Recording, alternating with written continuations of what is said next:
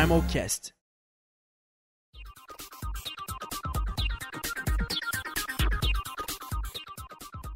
Bem-vindos ao Primal Cast, o podcast para te ajudar a entender mais sobre os comitês do Minion 2018. Vamos conversar agora com o Carlos Henrique Vieira, diretor do Comitê ASEAN 2018. Seja bem-vindo, Carlos, e obrigado pela sua presença. Muito obrigado. Vamos lá. O Comitê ASEAN 2018, Associação de Nações do Sudeste Asiático, neste ano, no Miniono, vai abordar o tema disputa no Mar do Sul da China e questão das ilhas artificiais. Um assunto muito delicado, uma vez que a China vem construindo ilhas artificiais no Mar do Sul e posicionando forças militares em algumas delas.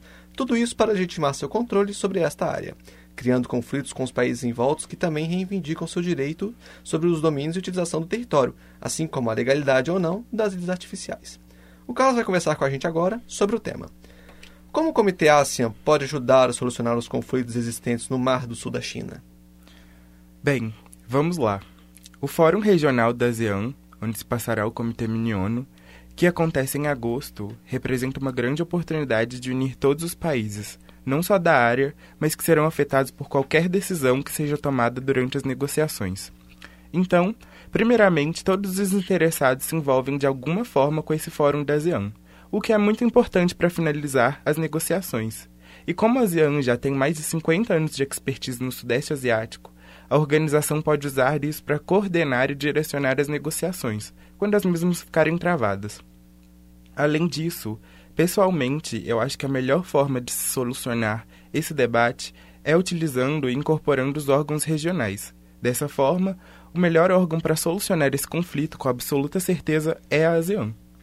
O que esperar do comitê este ano no Miniono e a importância de se debater esse tema?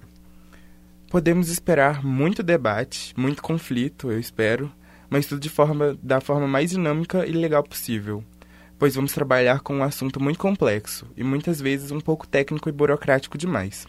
Vamos fugir ao máximo dessa parte, que eu sei que não é muito legal para se debater, e quando for necessário esse conhecimento, vamos deixar mais interessante e legal. E como diretor, eu acho o tema extremamente importante para todo mundo, não é mesmo? Mas para deixar clara a importância do Mar do Sul para o mundo, a gente tem que pensar que 30% do comércio mundial passa pela área. Existem países que a economia é totalmente dependente desse mar e precisam dele para escoar suas mercadorias e importar os seus produtos. Sem falar que, apesar de não ter uma pesquisa profunda acerca disso, a maioria dos especialistas aposta que a, além da indústria pesqueira, o Mar do Sul pode ter uma reserva muito grande de gás e petróleo. E acho que no momento que a gente está, essas duas coisas são muito importantes, né? Quais são as maiores dificuldades que vocês vão encontrar nesse debate? Hum, eu acho que além da complexidade do tema, que como eu disse anteriormente, às vezes vai se mostrar muito técnico e burocrático, o que tem se mostrado difícil até o momento para a própria ASEAN é a decisão através do consenso.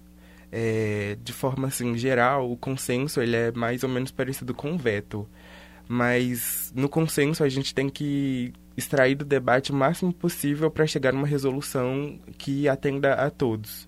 Parece óbvio com o nome, mas muitas, muita gente não entende a complexidade disso.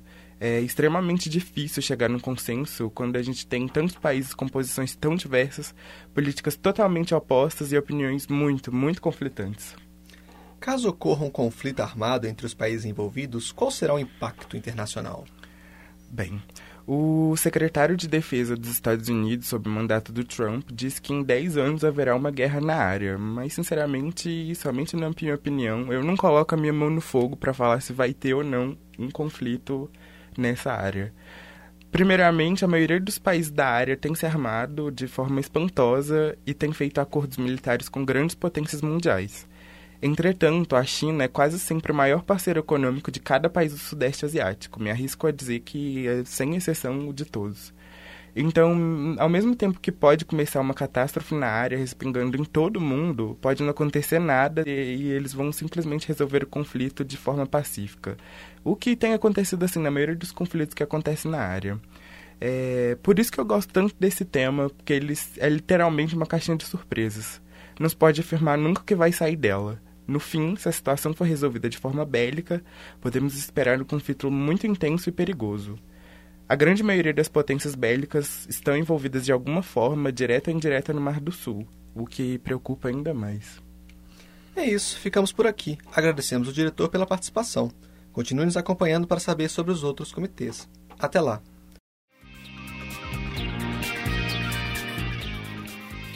Este podcast foi produzido pelo Comitê de Imprensa do 19º Miniono, com a ajuda da monitora Lisle Guimarães e locução de Rafael Coutinho.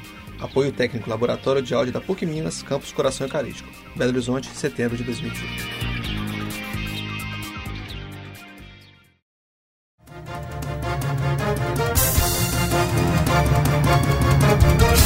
Primal Cast